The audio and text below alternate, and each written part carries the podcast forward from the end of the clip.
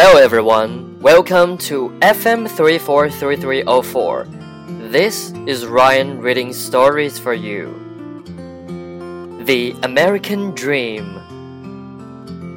Wilson hated his job.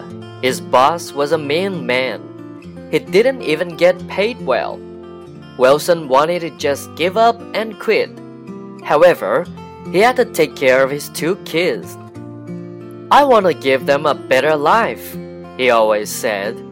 Finally, Wilson decided to start changing their lives. He enrolled into college. He took classes every night. He quit his awful job. He eventually became a doctor.